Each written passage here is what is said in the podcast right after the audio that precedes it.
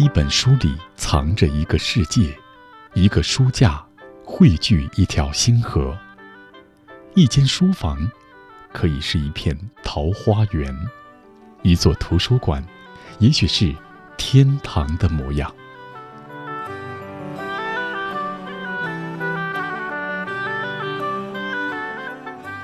欢迎来到轻阅读微书仓，潜入书评的深海世界，拥抱书单的辽远空间。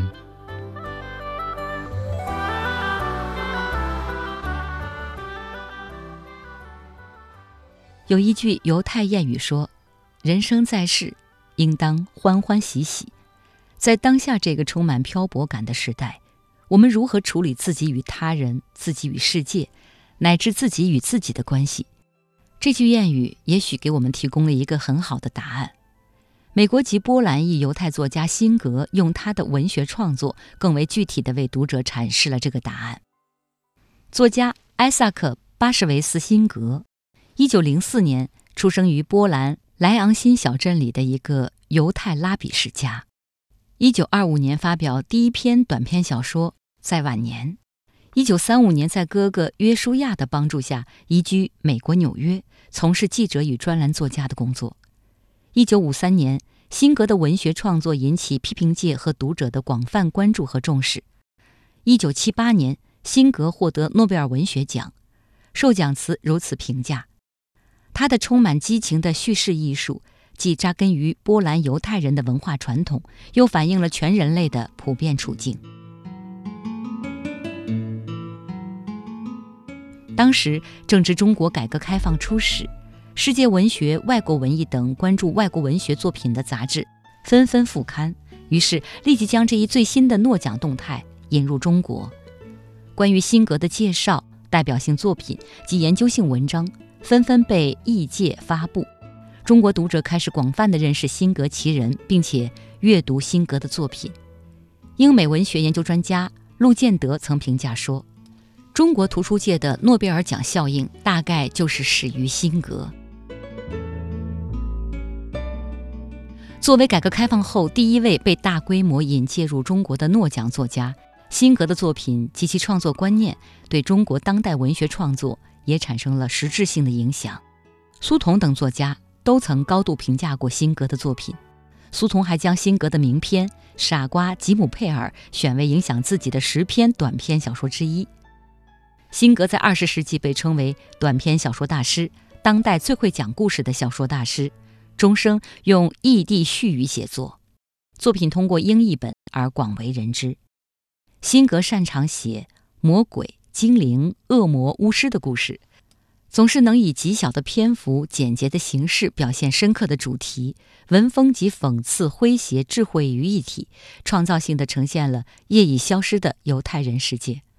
二零二二年，中信大方和楚尘文化推出了辛格的两种中文版全新译本，有久负盛名的短篇小说集《傻瓜吉姆佩尔》，也有辛格的长篇小说代表作《卢布林的魔术师》。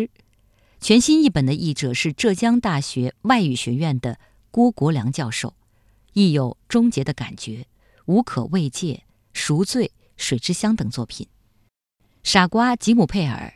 是一部鬼怪故事集，辛格从宗教、传说、寓言中汲取素材，将人心中的邪恶与欲念具象成鬼怪形象。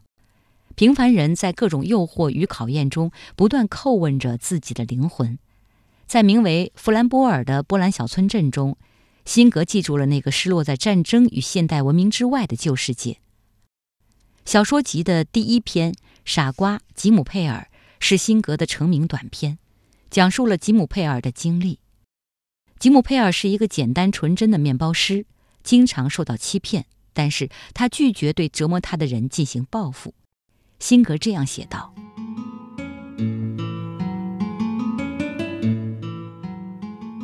我从学校回家时，听见一条狗在叫唤。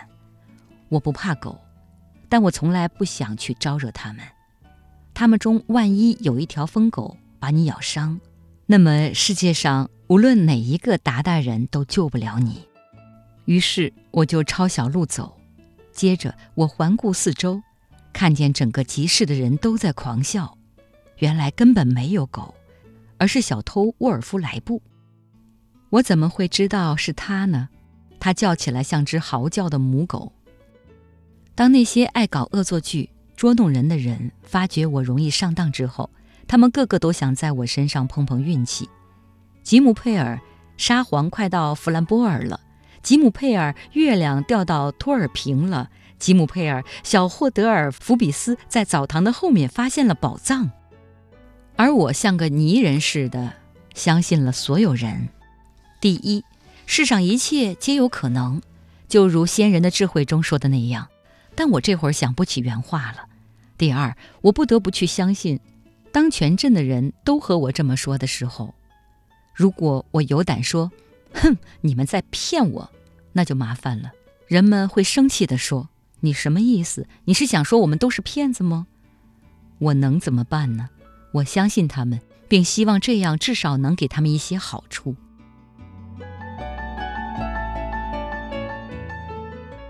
从这个短短的选段中，我们不难感觉到吉姆佩尔的软弱、善良和忍耐。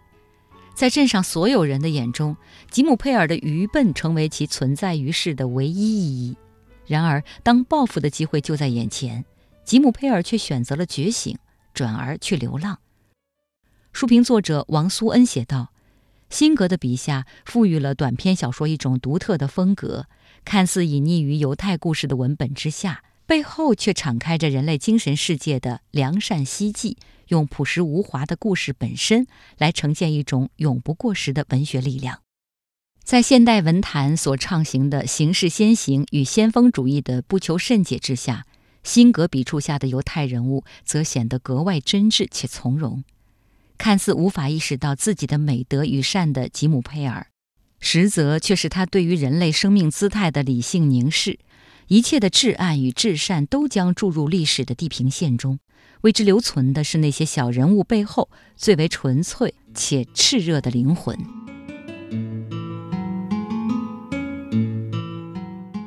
辛格在小说中创造了一个既软弱又强大的傻瓜，一个比白纸还要洁白的灵魂，一个世界文学史中的标志性形象。